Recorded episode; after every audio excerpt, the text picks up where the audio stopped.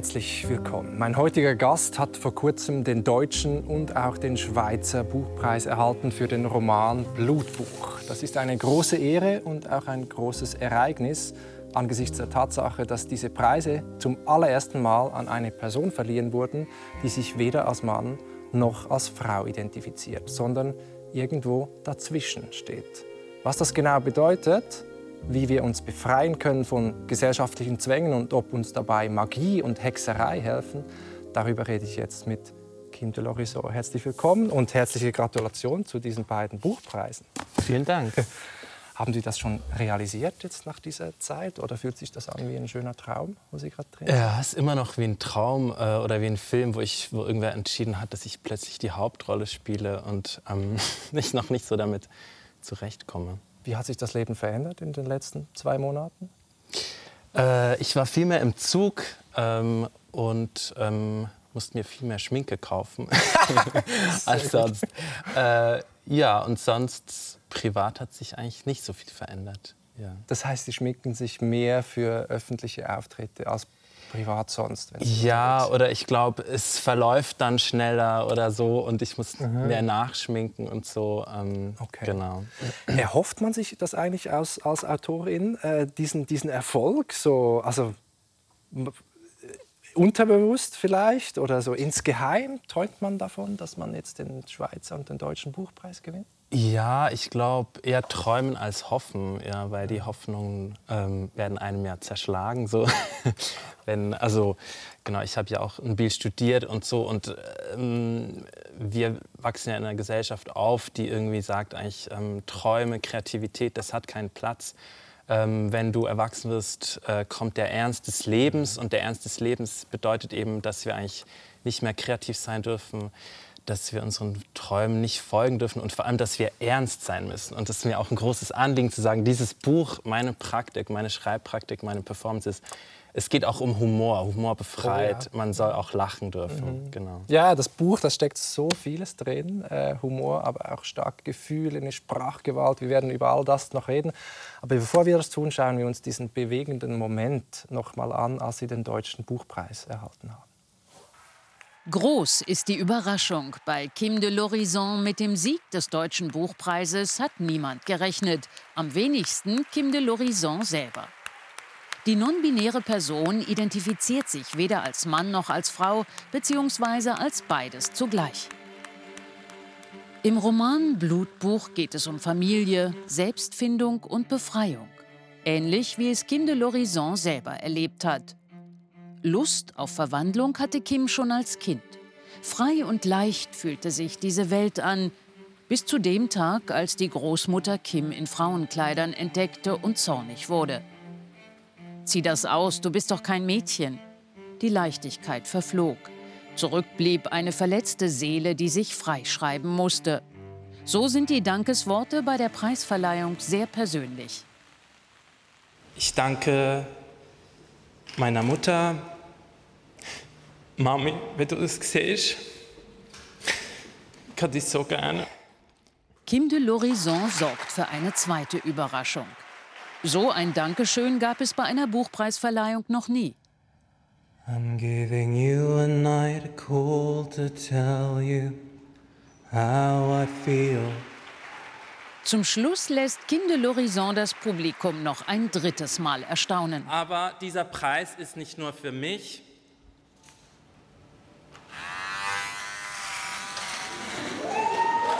Mit einem politischen Statement für die Frauen im Iran.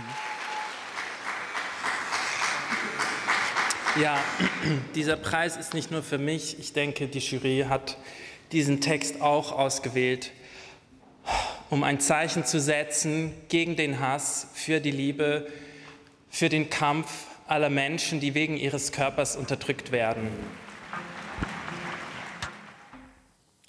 Was passiert bei Ihnen, wenn Sie das jetzt noch mal sehen? Sich selbst so in Aktion. ja, ich denke, es war auch ein bisschen too much alles. Also, ähm, also äh, ich meine einfach, ich, ich habe das ja wirklich nicht so geplant. Ne? Ich habe einfach diesen Rasierapparat eingepackt. Ähm, und das Lied, den Song auch nicht geplant? Nee, ich singe ja oft so ähm, und ähm, habe da ein paar Lieder in petto irgendwie und das, okay. das kam dann so. Und ich glaube schon, aber dass ich eben auch nichts geplant hatte, war eigentlich gut, weil mein Körper sich dann auch wie so ein, Medium anfühlte, für, äh, wo ich diese Sachen channeln konnte irgendwie so. Mhm. Also Sie haben diese große mediale Aufmerksamkeit, muss man sagen, von Anfang an auch politisch genutzt. Gehört das auch zu Ihrem Selbstverständnis, Literatur als Teil eines gesellschaftlichen Engagements, vielleicht sogar als Teil von Aktivismus? Ja, auf jeden Fall. Ich denke, alles, was irgendwie Öffentlichkeit bekommt, in eine öffentliche Sphäre tritt, tritt in eine politische Sphäre. Und wenn wir uns da nicht ganz konkret dazu verhalten, ähm, dann bestärken wir einfach den Status quo. Und das will ich auf keinen Fall. Aber man könnte ja auch sagen, man macht Kunst. Man erschafft eigene Welten, wo man eintauchen kann. Hat nichts zu tun mit Politik. Ja, aber ich glaube, da äh, kommen wir vielleicht dann in ein philosophisches Gespräch, weil ich glaube nicht, dass sich irgendwas abtrennen lässt. Ich glaube nicht an die Binaritäten, ich glaube nicht an äh, abgeschlossene Körper, an Individuen. Ich glaube, dass alles mit allem verbunden ist und das äh, sich eben als Magie an, als ein magisches Weltverständnis, dass eigentlich wir in einem großen Stoff eingeweben sind, unsere Körper eigentlich Knotenpunkte aus Verstofflichungen sind. Ähm, und deshalb ist es auch immer politisch. Und ähm, wenn man so einen Körper hat wie ich, äh, so eine Geschlechterperformance hat wie ich, ist sowieso alles politisch. Das war jetzt eine, ein großartiger Teaser für das, worüber wir später noch reden müssen, über diese Verbundenheit, Verwobenheit äh, des Ganzen, von allem mit allem. Es gab ja auch böse Stimmen, kann man sagen, die meinten, na klar gewinnt jetzt eine non-binäre Person, die sich weder als Mann noch als Frau identifiziert. Das ist typisch Zeitgeist, so Betroffenheitsliteratur von diskriminierten Minderheiten. Ähm, das liegt im Trend. Was sagen Sie auf solche Kritik? Ja, also ähm, da muss ich sagen, ähm, dass die Medien wirklich diesen Hass überbetont haben. Und ich habe mich zuerst gestört daran und gedacht, mh, hm, das ist jetzt nur reine Klickgeneriererei, so, mhm. dass da die, der Hass so überbetont wird, weil die Liebesbotschaften ähm, auch auf der Straße, wenn mich Leute erkennen, das ist immer liebevoll, das ist immer mhm. positiv berührt. So. Mhm. Ähm, und das ist, war so in der medialen Repräsentation völlig übervertreten, dieser Hass. Äh, Aber im Netz auch. Man hatte gelesen, es gab diese schlechten Kommentare auf Amazon und so weiter. Das ja, das ist genau, das ist ein Fakt. Es ist auch gut, dass darüber berichtet wurde. Ja. Aber ich glaube, dass ich glaube, dass wir in einer durch und durch transphoben Gesellschaft leben, so wie wir in einer durch und durch rassistischen Gesellschaft leben. Wir können uns nicht dagegen wehren. Das heißt, selbst wenn wir uns dafür also entscheiden... Transphob, haben Sie gesagt, das bedeutet eigentlich ein, eine Furcht oder ein Hass äh, vor Personen, die eine andere Geschlechtsidentität genau, annehmen, als ihnen bei der Geburt gegeben werden, oder non-binäre Personen, sage ich jetzt. Genau, also trans ist so ein Umbrella-Term äh, und non-binär ist eine Kategorie darunter. Mhm, mh. äh, genau, und ich glaube, dass viele Leute jetzt, die sich in der Mitte oder links von der Gesellschaft ähm, äh, identifizieren, eigentlich nicht transphob sein wollen, aber wir sind es halt so. Ich war es auch lange und in gewissen Teilen bin ich es immer noch so. Ähm, wir können uns nicht durch eine Entscheidung davon lösen.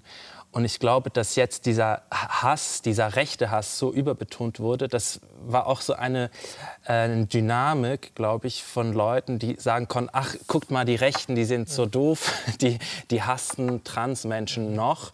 Ähm, und sich aber auf der sicheren Seite zu wählen. Aber de facto, glaube ich, ist das immer noch in uns. Und was dazu kommt, ist, dass ich glaube, dass wenn geschlechtlich anders markierte Körper in eine öffentliche Sphäre treten, ähm, dann äh, läuft ein kulturelles Skript ab. Das heißt, dass dann äh, es quasi wie so ein, ähm, ein, ein Regiebuch gibt, äh, wie damit umgegangen wird. Also wir sahen das als erste Frauen im letzten Jahrhundert ähm, in öffentliche Ämter kamen, ähm, künstlerisch aktiv wurden etc., ähm, dass die Körper dann auf ihre Körperlichkeit reduziert werden und der Erfolg eben nur damit begründet wird, dass sie eben äh, dieses Geschlecht haben. So. Ja, ja, und das wäre dann auch typisch an diesem Vorwurf eigentlich. Genau. Ja. Und, ähm, wir müssen ich möchte auch über den Körper reden, gleich zu Beginn. Ähm, es sind ganz viele Motive in, in, diesem Buch drin. Es geht um Sprache, es geht um Herkunft, es geht um Traumata, aber es geht auch um, um den Körper. Und äh, das hat mit ihrer Biografie natürlich zu tun und mit ihrem non-binär sein. Ähm, sie sind 1992 äh, in Ostermundigen bei Bern geboren, haben in Winterthur Gymnasium gemacht und später in Zürich studiert, Germanistik, Film, Theaterwissenschaften, in Biel, das haben Sie schon gesagt, literarisches Schreiben und an der Zürcher Hochschule der Künste Transdisziplinarität, haben auch Theaterstücke geschrieben und das Werk kreist oft auch immer um, um diesen Körper und Sie beschreiben im Buch auch, dass dieser Körper schon früh zu einem Problem wurde, zu einem Monster sogar. Schreibt die Hauptfigur Kim äh, in, in dem Roman. Ähm, ab wann können Sie sich erinnern in der persönlichen Biografie, wo dieser Körper als Fremdkörper auffällig wurde? Ja, ich glaube, ähm, das, das lässt sich nicht bestimmen, glaube ich. Ähm, und es ist auch gar nicht so spannend, denke ich, weil eigentlich, wenn ich die Kinder in meinem Umfeld anschaue, ähm, dann sind die so befreit noch sehr früh. Äh, und eben, es geht um spielerisch lustvoll in, im Körper zu sein, wenn wir über Geschlecht reden. So. Ähm, und, und das schleicht sich aber so rein. Ja? Also sobald die auch ähm, bisschen älter werden, äh, fangen die sofort an, diese Sachen die eben in uns selbst, eben das Transphobe, das ähm, Heteronormative, äh, spielt sich so durch sie durch. Und äh, ich stelle dann mit Erschrecken fest, dass die Kinder dann das oft auch viel stärker überprononcierter dann wiedergeben, als jetzt die Erwachsenen das tun würden. Also es kommen die Normen und die Erwartungen von außen, von der Gesellschaft, sage ich jetzt mal, was äh, Heterosexualität angeht, was Geschlechtseindeutigkeit angeht, entweder bist ein Junge oder ein Mädchen so, und dann mhm. kleidest du dich auch so entsprechend und dann wird das wie übernommen und überbetont, genau. äh, sagen sie. Genau. Und Aber da hatten Sie ja dann auch als, als Person, die anders empfindet und sich, die sich nicht wohlfühlt in einer dieser Kategorien, dann irgendwie auch dieses Gefühl, nicht zur Norm zu gehören. Ja, aber ganz ehrlich, ich glaube, niemand äh, passt 100 Prozent in diese Förmchen rein. So, also ähm, es ist für alle ein Kampf, es ist für alle unangenehm und gewisse Leute, äh, für die ist es einfacher und für andere ist es schwieriger. Aber das gibt, also das ist jetzt eine steile Behauptung.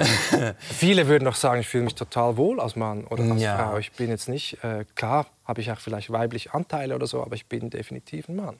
Genau, aber ich glaube, wir leben in einer Gesellschaft, die äh, uns perfektioniert darin, eigentlich in ständiger, leichter Dissoziation zu leben. Das heißt, in einem Nichtempfinden unserer Körper. Und was ich mit meinem Schreiben, mit meiner hexerischen Praxis versuche, ist eben ins Spüren zu kommen, in die Verbindung zu kommen äh, und in Resonanz zu kommen, mitzuschwingen.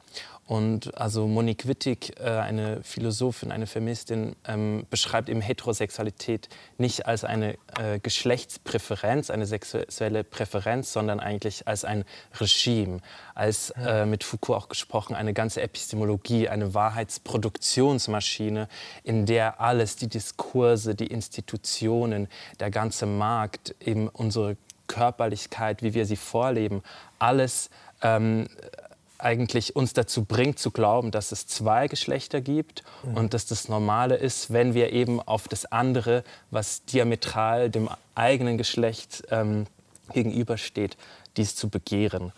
Und dieses Regime eben, das ist wirklich ein, ein ganz, eine ganze Politik, äh, dahinter. Äh, ein, ein für mich auch oft sich ein militärisch was anfühlendes Konstrukt. Und das spürt, viele von uns spüren das gar nicht. Ich diese glaube. Macht, diese Strukturen, weil sie sozusagen sich innerhalb dieses Korsetts äh, bewegen und frei fühlen können. Aber wenn man halt da nicht der Norm entspricht, dann spürt man das. Und Sie haben Michel Foucault erwähnt, der französische Philosoph, der auch diese Macht betont, auch die, die Rolle der Sprache und die Körper, dass das mit uns, unseren Körpern macht, dass die diszipliniert werden mhm. und in diese Rollen hineingedrängt werden. Ähm, ich fand es interessant, Sie haben dann äh, nach dem Buchpreis einen aufsehenerregenden Text äh, geschrieben in der Neuen Zürcher Zeitung, in der NZZ, gerichtet an den abtretenden Bundesrat Uli Maurer. Mhm. Ähm, ich möchte mit Ihnen gleich über diesen Text reden. Wir schauen uns noch mal die Passage an, mhm. die Sie so verletzt und getroffen äh, hat. Mhm. Ähm, genau, wir schauen kurz rein. Ob meine Nachfolgerin eine Frau oder ein Mann ist, ist mir eigentlich gleich. Solange es kein Es ist, geht es ja noch. Sie wieder? Sie waren also jetzt 13 da Jahre. ist diese Stille danach, mhm. ähm, diese leichte Beklommenheit. Ich weiß nicht, hat er einen Witz gemacht? Ähm, wie meinte er das? Und man geht weiter und es kommt die nächste mhm. Frage. Aber das hat bei Ihnen ganz, ganz viel ausgelöst.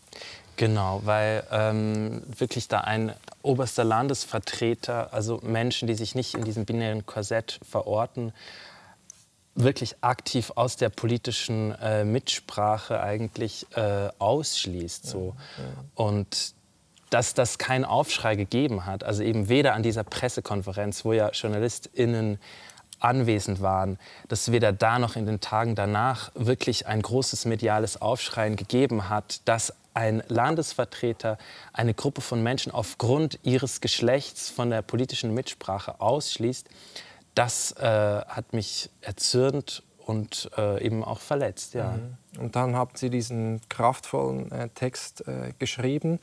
Und interessant finde ich, wie Sie da analysieren, woher der Hass kommt, auch gegen äh, Transpersonen oder gegen nicht-binäre Personen wie, wie Sie, warum sie als Bedrohung empfunden werden. Und äh, Sie schreiben da, dahinter steckt eigentlich ein Schmerz, eine, der aus einer Selbstzensur kommt, also eines, aus einer Drück Unterdrückung, das haben Sie schon angetönt, die wir alle leisten. Mhm. Aufgrund der gesellschaftlichen Normen. Und Sie schreiben, Zitat, aus einer Angst vor mir selbst, vor meiner eigenen Freiheit, aus einer Wut auf, auf mich selbst, Zitat, dass ich mir verbiete, mich frei zu bewegen. Versteckt sich also im Hass gegen Menschen wie Sie ein verdrängter Wunsch so sein zu dürfen, so frei. Ja, ich glaube. Ähm, jemand hat mal gesagt, dass wenn Männer wütend sind, versteckt sich Trauer dahinter. Wenn Frauen traurig sind, versteckt sich oft Wut dahinter. Mhm. Ähm, und ich glaube eben, also was wir sehen, ähm, ich glaube, Körper wie ich repräsentieren eben die pure Freiheit, ja, also was auf einer körperlichen Ebene. Wir sagen, guckt mal, du kannst jeden Tag entscheiden, wie du dich anziehen willst. De Aber das kann ich ja auch, ich möchte es einfach nicht. Würden Sie jetzt ja. sagen, ich kenne mich selbst nicht genug, ich spüre meinen Körper zu wenig? Also eben, das war, ist wieder das Beispiel mit den Kindern, wenn es, äh, das ich schon angebracht habe. Ich glaube, in der Geschlecht sollte doch äh, um eben lustvoll spielerisches Begegnen gehen. Mhm. So. Ähm, und ich glaube einfach nicht, dass wir jeden Tag Lust auf das genau gleiche graue Jackett haben. Ich trage jeweils unterschiedliche Sachen. genau. Ähm, ja, nee, also das geht auch nicht darum, eben, ja. es geht nicht darum, ein Dogma aufzustellen, sondern uns alle von Dogmen zu befreien. Das ist natürlich total schambehaftet. Also für viele, wenn ich mich jetzt so anziehen würde wie Sie, also ich meine, das würde unglaublich viel mit mir machen, all die Blicke, ich mich selbst und so. Das ist klar, das ist klar. Also es ist nicht sehr große Überwindung für die allermeisten, glaube ich, das zu tun, das zu durchbrechen. Das würde ich äh, auch sagen. Bleiben wir noch bei den Kindern. Darf ich noch ja? ja? etwas anfügen? Also genau, und ich glaube, dass wir ja doch eine Lust haben an Verkleidungen dass, äh, dass es Rituale gibt in unserer Gesellschaft wie irgendwie Karneval oder ja. äh, WG-Partys, Motto-Partys, wo wir uns äh, als äh, irgendwie 80er Jahre oder so verkleiden. Das zeigt doch, dass wir eigentlich das, den Wunsch haben, spielerischer mit unserem Körper umzugehen. Ja. So. Und dass wir das dann eben in Rituale, in, also in ähm, Räume, tra transtemporale Räume äh, verdrängen müssen, ähm, die außerhalb des Alltags stehen. Mhm. Die eigene Logik haben sozusagen, genau. die abgesetzt sind. Ja. Mhm. Aber man kann sagen, diese Anpassung an die Norm, das ist auch eine auch eine Befreiung, es ist eine Entlastung auch für, für viele, ähm, weil man dann nicht auffällt und äh, man muss nicht immer über dieses Thema reden und so weiter. Ja, ich, ich will ja eigentlich auch nicht so darüber reden. Genau. ähm, ich werde jetzt nur ständig dazu gebracht, darüber zu reden. Und ich glaube, das zeigt eigentlich, gibt es ein großes Bedürfnis, darüber zu reden in mhm. der Gesellschaft. Also ich persönlich muss eigentlich nicht mehr über meine persönliche Geschlechterperformance reden. Genau. Aber offenbar gibt es ja. ein öffentliches Interesse daran. Wir reden noch fünf tue. Minuten über dieses Thema, da gehen wir weiter. Gut. Versprochen. Gut. Kinder haben Sie erwähnt. Ähm, Sie plädieren auch, wenn ich richtig gelesen habe, für eine geschlechterneutrale Erziehung. Also, dass wir unsere Kinder ähm, weder als Junge noch als Mädchen erziehen sollten, auch nicht so ansprechen, sondern geschlechterneutral. Wie, ja. muss, wie muss ich mir das konkret vorstellen? Ich habe zwei Töchter zu mhm. Hause. Mhm. Also das stellen wir das unglaublich schwierig vor. Ja, aber das aber, sehen wir schon. Sie sagen zwei Töchter, nicht zwei Kinder. Ja? Genau. Ähm, genau. Und ich glaube, es ist wirklich so krass, wenn wir uns wirklich mal vor Augen führen, das allererste, was wir unseren Kindern sagen, wenn sie auf die Welt kommen, es wird ein Junge, es wird ein Mädchen oder es ist ein Junge, es ist ein Mädchen. Das ist für mich eigentlich schon ein, ein Fluch, den wir den Kindern aufhalsen. Ja? Und eine selbst, äh, Judith Butler nennt das eine selbsterfüllende Prophezeiung. Mhm. Wie ein Bann oder sowas. Genau, mhm. genau. Ähm, und das ist also wirklich, ich glaube, unsere Körper kommen, ex, kommen ins Existieren nur durch, über, durch, indem sie über diese Schwelle mhm. müssen, mhm. durch diesen Sprechakt. Mhm. Ähm, und dann wird auch, also gibt es auch klinische ähm, Verfahren, wie dann eben die Größe des Penises oder so gemessen wird, damit es auch wirklich ein Penis wird, wenn er allzu klein ist mhm. oder ob es denn eben eine übergroße Klitoris ist.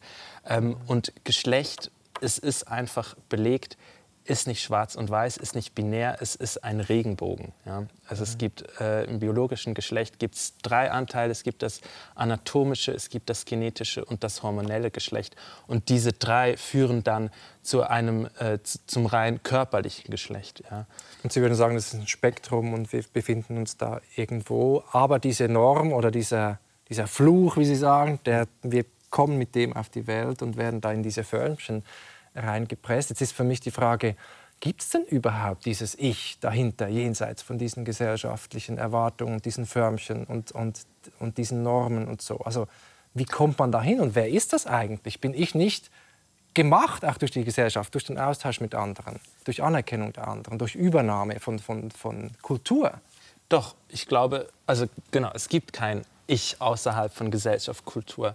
Ähm, und ich glaube, es, es, kann auch nicht der Wunsch sein, der Weg sein, zu einem echten, essentiellen Kern zu sein. Meine ganze Arbeit geht auch darum, eigentlich von diesen Essentialismen wegzukommen. Also, ähm, und eben in eine, in eine materielle, in eine körperliche Wahrnehmung zu kommen und Praxis zu kommen. Also das, das Aber was man da spürt, ist schon mehr ich selbst als das, was ich äh, in der Gesellschaft darstelle.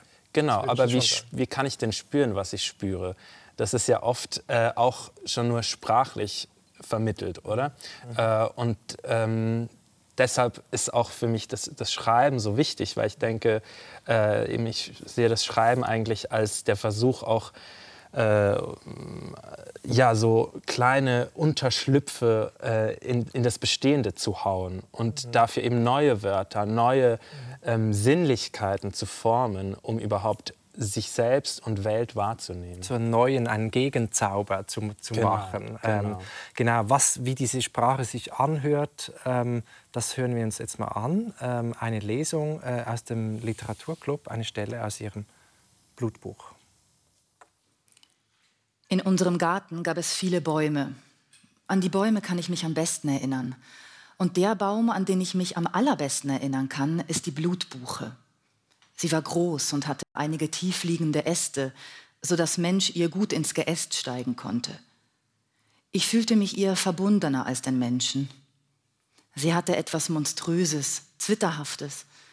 Sie war eine Mischung aus einem Tier und einem Baum. Sie war ein Dazwischen, trank Blut. Das Kind sprach mit der Blutbuche. Es saß unter ihrem roten Laub wie unter einer zweiten richtigen Haut. Wenn die Sonne hineinschien, war das Laub eine Haut von innen. Das Kind bat um Lektionen. Die Blutbuche wusste so deutlich, wie das Existieren geht, wie eine eigene Gestalt zu finden, einen Körper auszufüllen ist. Einmal sagte das Kind Großmeer, dass die Blutbuche sein Lieblingsbaum sei. Ihren Blick werde ich nie vergessen. Ein Bündnis. Das ist mein Baum, sagte Großmeer. Er ist genau gleich alt wie ich. Mein Pär hat ihn gepflanzt, als ich auf die Welt kam, für mich. Liebe Blutbuche, wie wird Mensch eine Blutbuche? Wie wird Mensch so groß und stark wie du? Wie wehrt Mensch sich gegen all diese Namen, die einem ständig gegeben werden? Wie wehrt Mensch sich gegen das Bärli, das Schatzli, das Hasli und das Chafferli? Die Lektionen der Blutbuche waren Dastehen, das Laub abwerfen, ausharren, an neuem Laub arbeiten, ausschlagen, verwandeln. Die Menschen waren viel bedrohlicher als die Monster unter dem Bett und im Schrank. Sie hatten immer diesen Körper.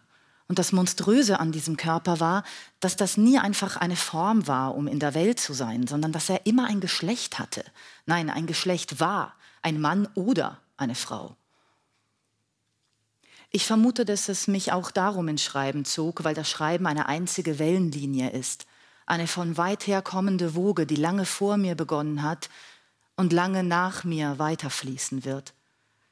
Weil das Element der Sprache das Flüssige ist, das Träge, das Tiefe, Latente, das Tragende, Mitreißende, Anbrandende, das Ertränkende, Speichernde, Lebengebende, Unerschöpfliche, Spiegelnde, Monsterbeherbergende, Auflösende. Weil ich immer ein Wasser war, mein Körper immer spürte, wie sehr er ein Fließen ist, ein in Bewegung sein.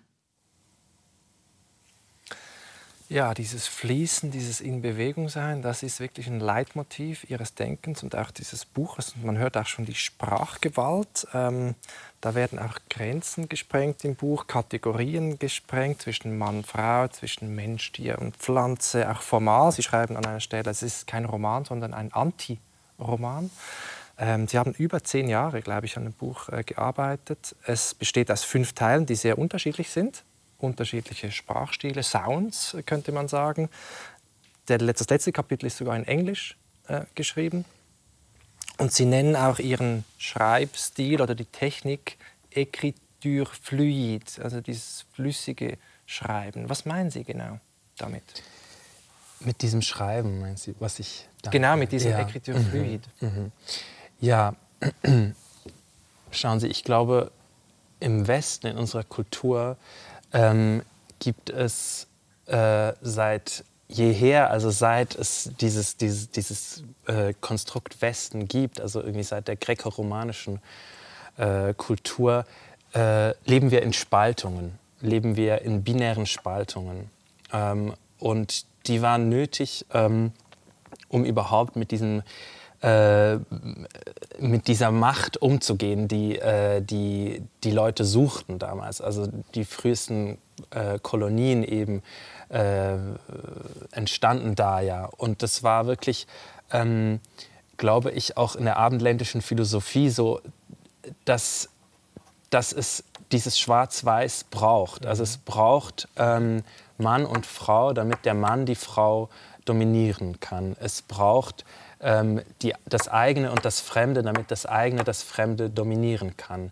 Es braucht äh, den Menschen, die Kultur und die Natur als zwei ganz gegenüberliegende äh, Sphären, damit, damit der Mensch die Kultur, die Natur ähm, kultivieren kann. Das ist ja interessant. Also ich hätte immer gedacht, es gibt diese Gegensätze, weil die Sprache so funktioniert. Ähm, wenn das ein Buch ist, dann ist es nicht ein Baum zum Beispiel. So funktioniert halt. Wir definieren die Dinge und grenzen sie von anderen ab. Sie sagen jetzt aber, diese, diese Zweiteilung, die hat einen, Macht, einen machtpolitischen Hintergrund. Es geht immer darum, das eine aufzuwerten und das andere abzuwerten. Das genau. ist eigentlich das Motiv. Genau. Ich glaube, das ist, und das zieht sich durch unser gesamtes Leben. Und ähm, ich habe Écriture fluide an Écriture féminine angelehnt, also eigentlich eine, das ist auch von, jetzt habe ich gerade, ich glaube, das ist von Monique Wittig auch, äh, oder von Helen Sissou, mhm. ähm, die auch eben beschreibt, dass es eine andere Form des Schreibens gibt, eine nicht männliche. Und ich wollte eben weder eine männliche noch eine weibliche Form des Schreibens suchen, sondern ein Schreiben, das eben sich nicht in diesen binären Weltbildern äh, bewegt, das eben diese, diese Grenzen unterspült, ja, das eigentlich selbst auch eine, ähm, ein, eben ein Strömen wird, das eine Haut wird, wie die Haut auch wirklich ist, mhm. äh, nämlich keine Grenze, sondern eine Membran, die das, die das Innen und das Außen ähm, durchlässig, durchlässig ist. ist. Genau. Mhm. Ja. Mhm.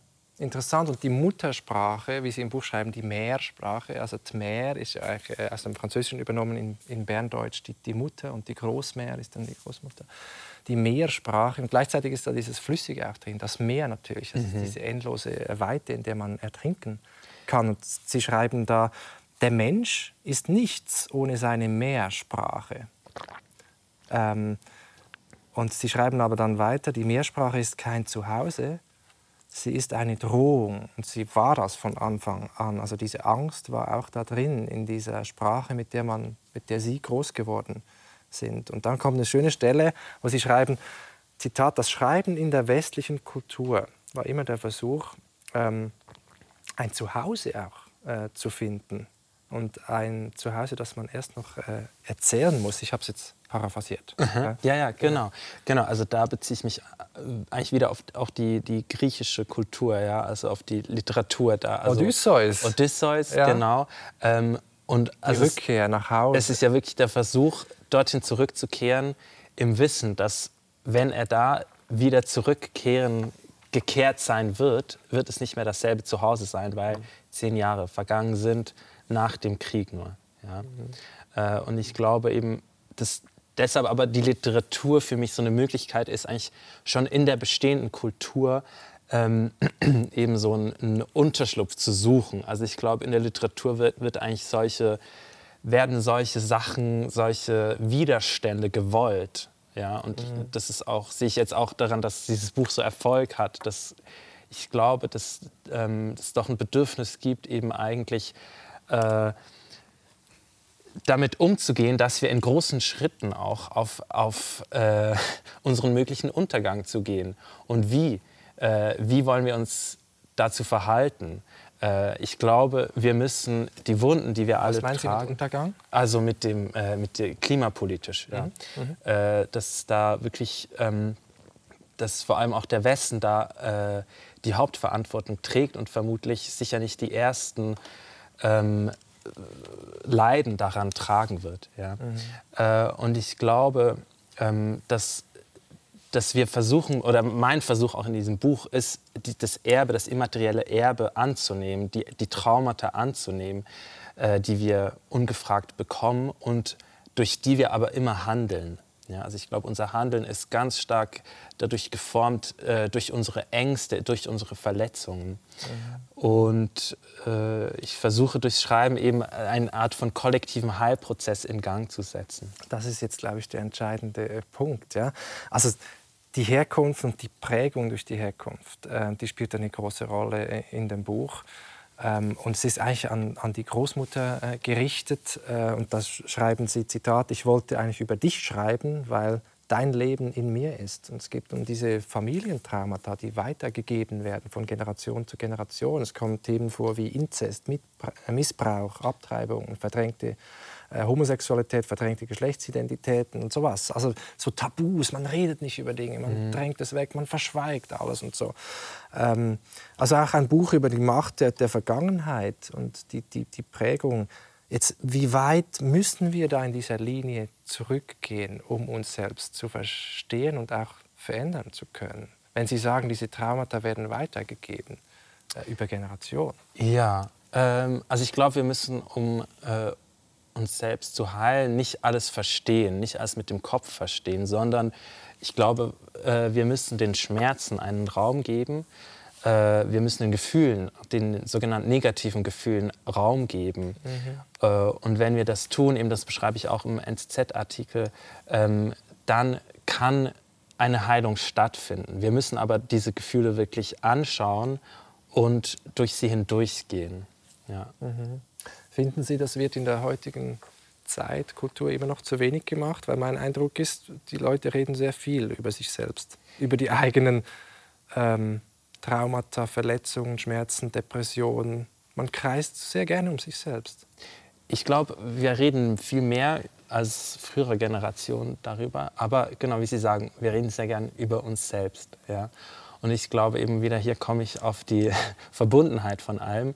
Ähm, ich glaube nicht an das Individuum, ich glaube nicht daran, dass wir untrennbar sind, sondern wir sind ähm, wirklich verknüpft mit allem. Mhm. Und deshalb gilt es eben auch, ähm, geht es darum, sich an die kollektiven Schmerzen und kollektiven Traumata Aber wie, wie stellen Sie sich dieses Verknüpftsein vor, diese Verbundenheit mit allem?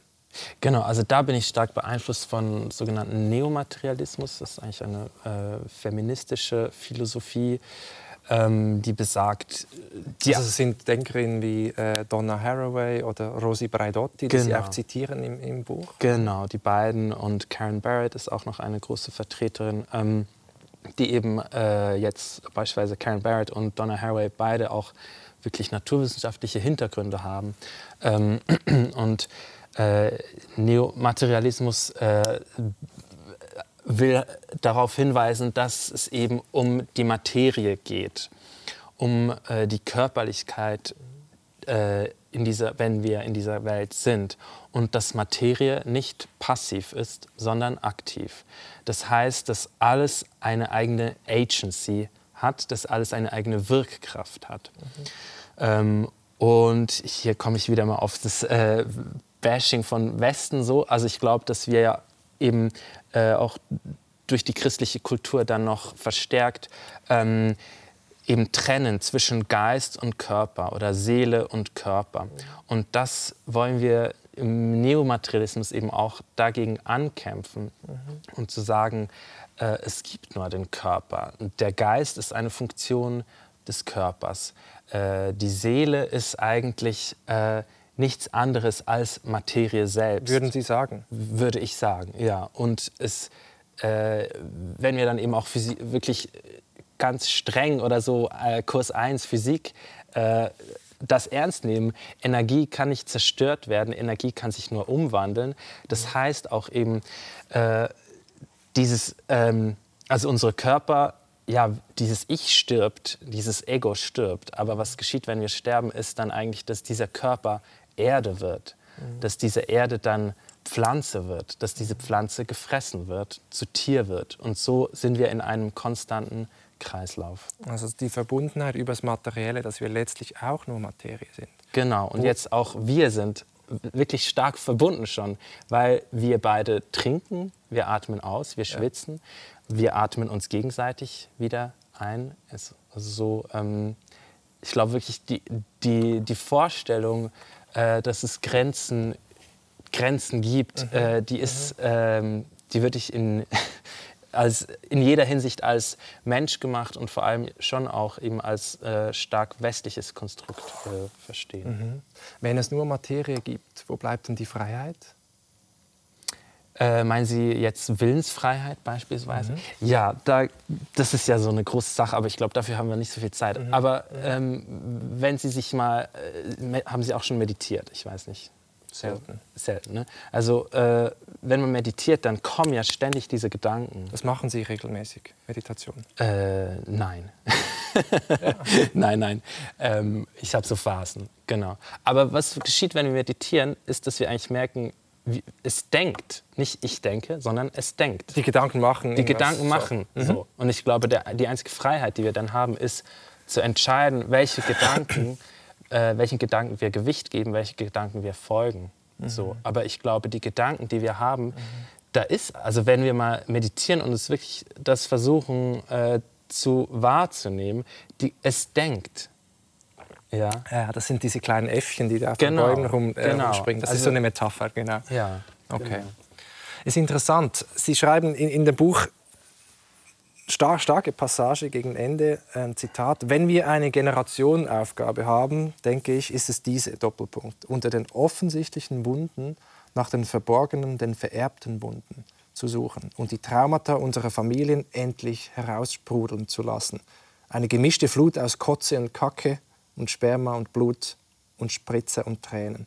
Die Blutlinie durchtrennen und diese Scheiße nicht mehr weitergeben. Amen. Was, aber was heißt das? Was heißt das? Ähm, also ich interpretiere grundsätzlich nicht so gerne Texte von mir selbst. genau. Ähm, ja, ich glaube, das ist eigentlich schon das, was ich vorher auch schon versucht habe anzutönen. So, also, Aber die Blutlinie durchtrennen, das äh, kann so. ja heißen, einfach, ich mache jetzt keine eigenen Kinder, weil diese Traumata sonst nochmal. Also ich kann es nicht lösen. ja, ich glaube, ja.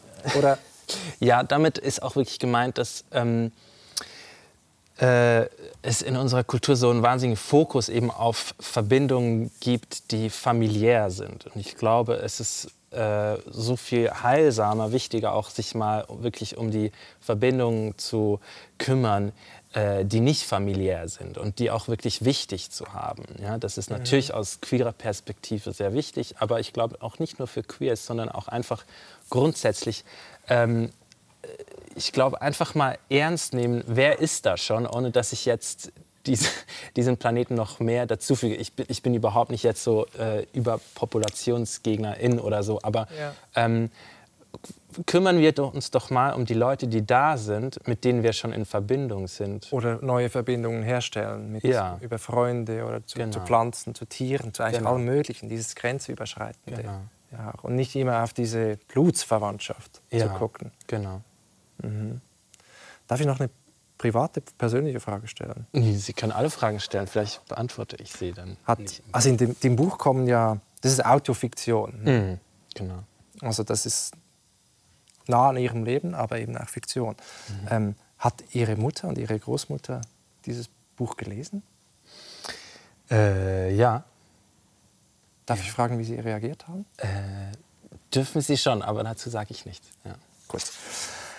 Die Frauen spielen ähm, eine, eine, große Rolle. Also sie entwickeln da im Buch auch so einen Stammbaum, eigentlich die weibliche Linie. Und da geht es auch um Hexenverfolgung und so weiter. Warum die weibliche Linie gerade? Die Frauen, die Mütter, die Großmütter, die Urgroßmütter.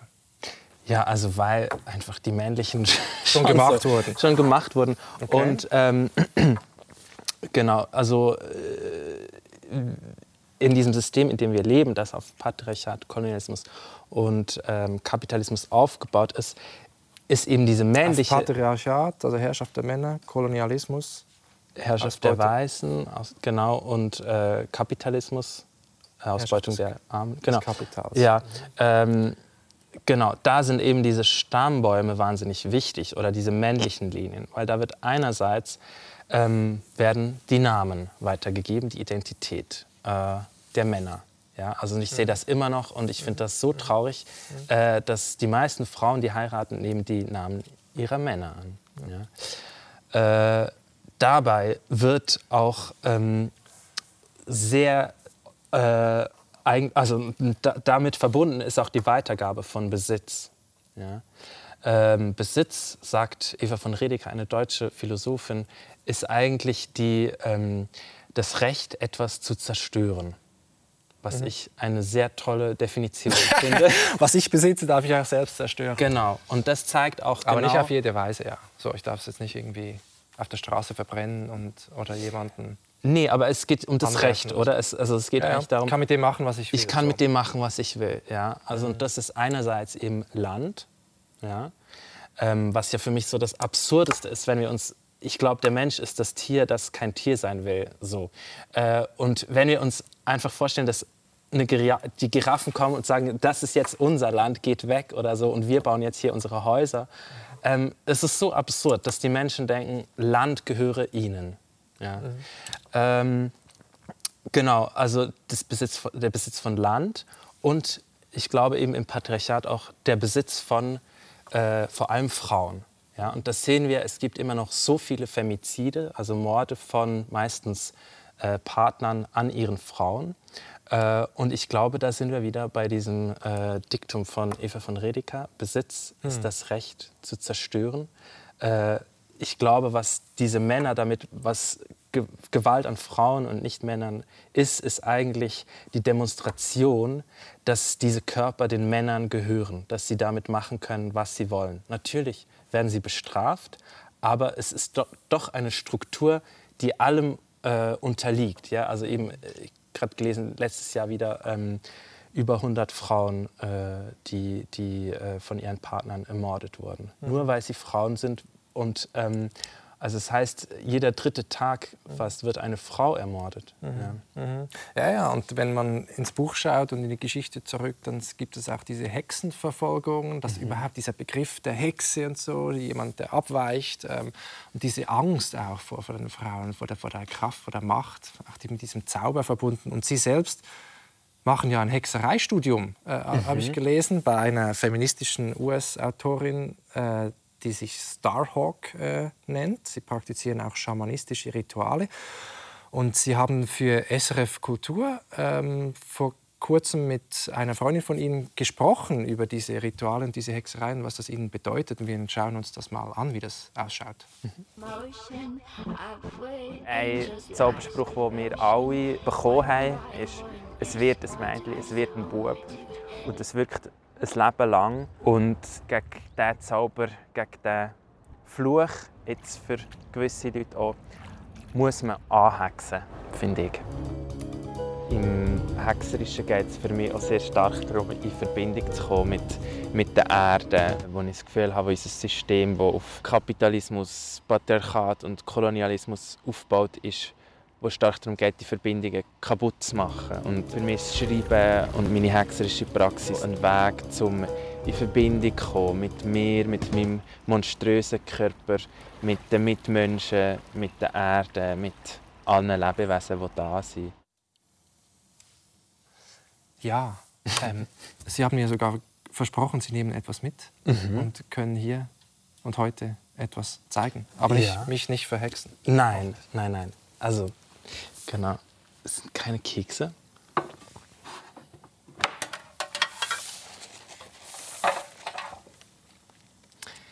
Das sind. Wo soll ich das hin tun? Am besten näher an die Kameras. Okay.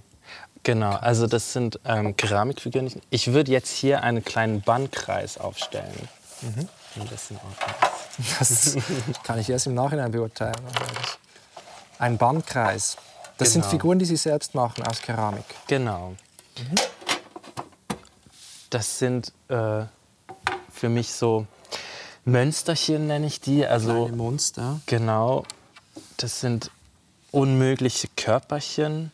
Mhm ähm, die ich eben auch benutze für Rituale, ähm, die so äh, Materialisierungen sind von gewissen Anteilen auch oder von Geistern. Ähm, und äh, also ein Ritual ist ja eigentlich eine Intention, der man eine Handlung gibt und die damit eben viel potenter wird. Also eine Absicht, eine Intention, der mhm. man eine Handlung gibt. Man genau. möchte etwas. Und da drin sind jetzt diese, die Anteile von uns selbst, vom psychischen Anteil, eine Angst oder eine Persönlichkeitsanteil. Nee, also das, das ist nicht, das, ist, das definiere ich immer neu. Genau. Ich würde okay. die jetzt aufstellen, damit die so ein bisschen, äh, also damit das hier ein, ein Bahnkreis wird, ein, ein Kreis, in dem äh, keine Gewalt herrscht, in dem wir uns ähm, versuchen dann äh, zu verbinden mit der Erde.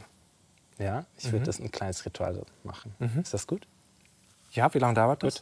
Äh, drei Minuten. Drei Minuten? Ja. Gut. Das ist alles nicht geprobt. Das ist nicht passiert. geprobt. Nein, das ich weiß auch nicht, ob es drei Minuten Wenn man es verkürzen, verkürzen könnte, okay. nee, nee, es geht nicht so der Bandkreis trotzdem funktioniert, wäre das toll. Gut. Darf das Buch da bleiben? Oder ja, ja, das darf da. Okay, gut. Dann würde ich Sie beten, die Augen zu schließen, zu atmen.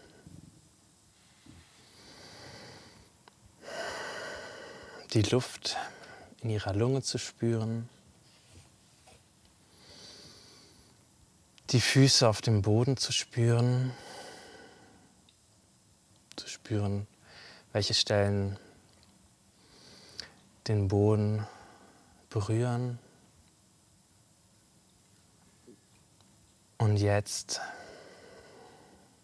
spüren Sie, wie langsam Ihre Füße warm, weich werden, sich ausbreiten. wie aus den Füßen kleine Wurzeln kommen, wie die Wurzeln durch den Boden gehen dieses Studios. weiter runter durch den Keller in die Erde, wie sie die Erde spüren.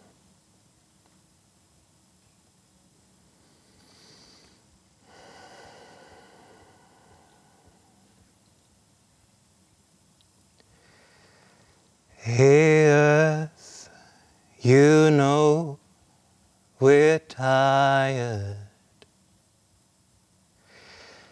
Hey, Earth, you know we're tired.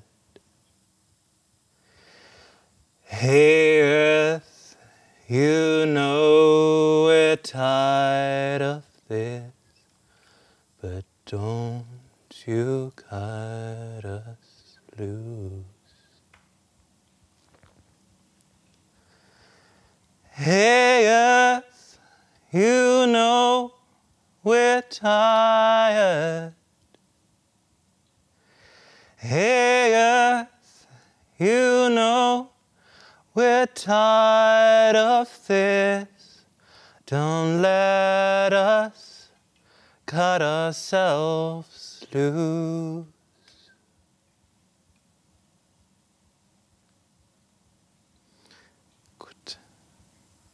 Vielen Dank. Vielen Dank. Das muss jetzt jeder Gast machen. ab, Gut. ab, nächst, ab nächster Woche.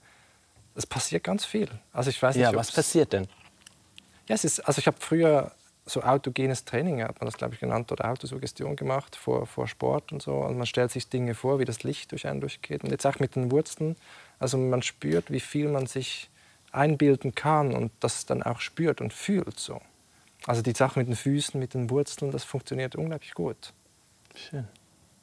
Ja. Aber genau. hätte auch ohne die Funktio Figuren funktioniert, würde ich jetzt einfach mal steil behaupten. Ja, äh, für Sie vielleicht schon. Äh, ich brauche die. Die geben mir Kraft. Ja. Mhm. Genau. Wieso ich das mache? Ähm, mein Schreiben ist ein körperliches Schreiben und ähm, ich glaube, dass das Denken in der abendländischen Tradition eben ein, ein den Körper entgegengesetztes ist. Ja? Und ich möchte mit dem Körper denken, schreiben und leben. Ich möchte eben diese, diese Materialität, diesen Körper, ohne den wir nicht existieren können, ernst nehmen, annehmen. Mhm. Ja. Mhm. Interessant. Also die, diese Rituale, diese Hexerei, das ist, ich weiß nicht, etwas wie ein Weltbild, woran Sie glauben, oder geht es da nur um die Praxis selbst und um dieses Spüren vom eigenen Körper? Ja, ich glaube daran schon, ja, dass das also eben, dass die Welt, äh, dass alles in der Welt miteinander verknüpft ist, dass das wie ein Riesenstoff also ist. Also Sie haben ein magisches Weltbild. Ja. Man kann jetzt irgendwie an einem Ding, das raucht, blasen und dann passiert irgendwas am anderen Ende der Welt. Ja, ich glaube, also ähm, vielleicht nicht gerade so am anderen die Welt direkt, aber ich denke, dass alles einen Einfluss hat, dass alles wichtig ist. Ja äh, was, was ist, tun. wenn die Wissenschaft sagt, das ist alles Humbug? ja, aber die Wissenschaft ist eben mehr und mehr auf meiner Seite, würde ich sagen. also im Sinne von eben, dass, ähm, also eben, dass es einen Einfluss hat, was wir tun. Äh, ich glaube, also das, was ich schon vorher auch gesagt habe, ja, dass, äh, dass wir eigentlich schon in einem Austausch, in einem körperlichen Austausch sind. Ja, aber wenn ich jetzt an etwas denke, rein der Gedanke, der macht doch nichts. Ich muss doch was tun, klar. Muss ich irgendwie, damit was passiert. Sonst ist es Voodoo-Zauber. Ja, aber genau, wir haben ja jetzt dieses Ritual gemacht. Sie ja. haben gesagt, ich habe etwas... Ja, weil ich es gemacht habe, klar, klar. Eben. Aber genau, das heißt, ähm, das ist ja etwas, ähm, was äh, wo, wo, ich sie reingezogen habe. Ja. ähm, das, äh, also ich glaube auch Gedanken äh, sind eigentlich auch wie Viren. Ja? Also die, äh, die sind eigentlich tot. Die brauchen einen Körper, damit sie aktiviert werden und mhm. dann aber können sich die ausbreiten, können die wirken. Mhm. Und ähm, ich glaube, es geht um dieses, dieses ins Wirken kommen. Ja. Ja. Sie haben davor jetzt den Kapitalismus erwähnt, das Patriarchat, den Kolonialismus, also diese Gesellschaftskritik auch, die da drin steckt. Und die mhm. Hexerei ist für sie auch ein Versuch, damit zu brechen, auch mit diesem männlichen wissenschaftlichen Blick, wie genau. es oft gesagt wird. Und zitieren, sie zitieren da eine feministisch-marxistische Aktivistin, die ich nicht kannte, Silvia Federici. Genau. Die schreibt, Zitat, dass die, Ausmer die Ausmerzung magischer Praktiken damals in der Aufklärung später, das war die Vorbedingung der kapitalistischen Rationalisierung der Arbeit. Das heißt, Hexerei ist auch antikapitalistischer Widerstand. Unbedingt. Genau.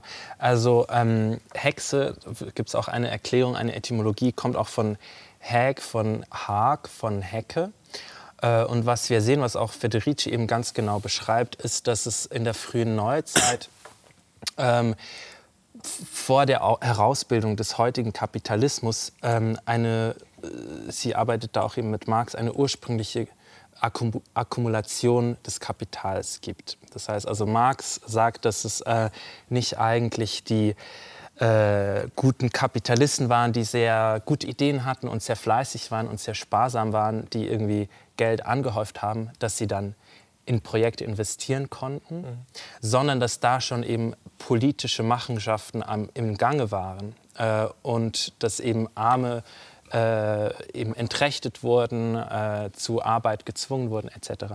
Und Federici schaut sich das jetzt eben ähm, vor allem für die Frauen an.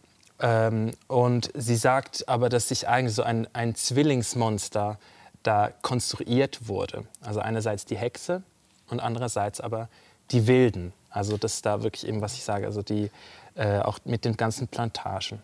Ähm, das andere, das Ausgeschlossene, das genau. nicht ins System passt. So. Genau. Und was da geschah, ähm, also äh, es gab im 14. Jahrhundert diesen, diese Pest, ja, die, die Bevölkerungszahl wurde stark dezimiert. Ähm, und gleichzeitig wurden diese Allmende, diese, diese ähm, Ländereien, die allen gehörten, wurden sehr stark, sehr wichtig. Die Frauen haben da sehr viel angebaut, ähm, haben da sehr viel organisiert. Äh, und die, die, die Mächtigen mussten äh, das quasi äh, haben versucht dann, okay, wie können wir wieder die Macht zurückbekommen, wie können wir wieder es schaffen, dass es mehr Kinder gibt. Ähm, und haben da eben begonnen, diese Allmende einzuhegen also Hecken zu bauen etc. Und deshalb das Aushecken, ja, das war eben, die Hexen haben da diese Hecken äh, versucht äh, wieder wegzumachen. Die Trennungen wieder aufzulösen, die genau. Grenzen aufzulösen. Genau. Ah, interessant, da schließt sich der, Boden, äh, der Bogen, sag schon, genau, der Boden, der Boden. zum, zum Anfang. Mhm. Wir sind leider schon... Ja, ich merke es an Ihrer Körpersprache. Total unentspannt, ja. die, Zeit, die Zeit ist am Ende. Ähm, nur noch eine ganz kurze letzte Frage. Mhm. Wenn man so ein Buch geschrieben hat, das von wirklich fast allen gelobt wird, als Wunder bezeichnet wird, beide Buchpreise bekommen hat. Wie schreibt man da weiter? Ja, indem man beim Schreiben bleibt und nicht bei der Rezeption. Und ich schreibe ja eben fürs Schreiben, für die Welt, für die Befreiung von Körperlichkeit äh, und nicht für solche Preise. Vielen herzlichen Dank. Ich wünsche Ihnen viel Erfolg weiterhin und danke für dieses verzaubernde, verwandelnde äh, Gespräch. Kim de l'Horizon. Vielen Dank.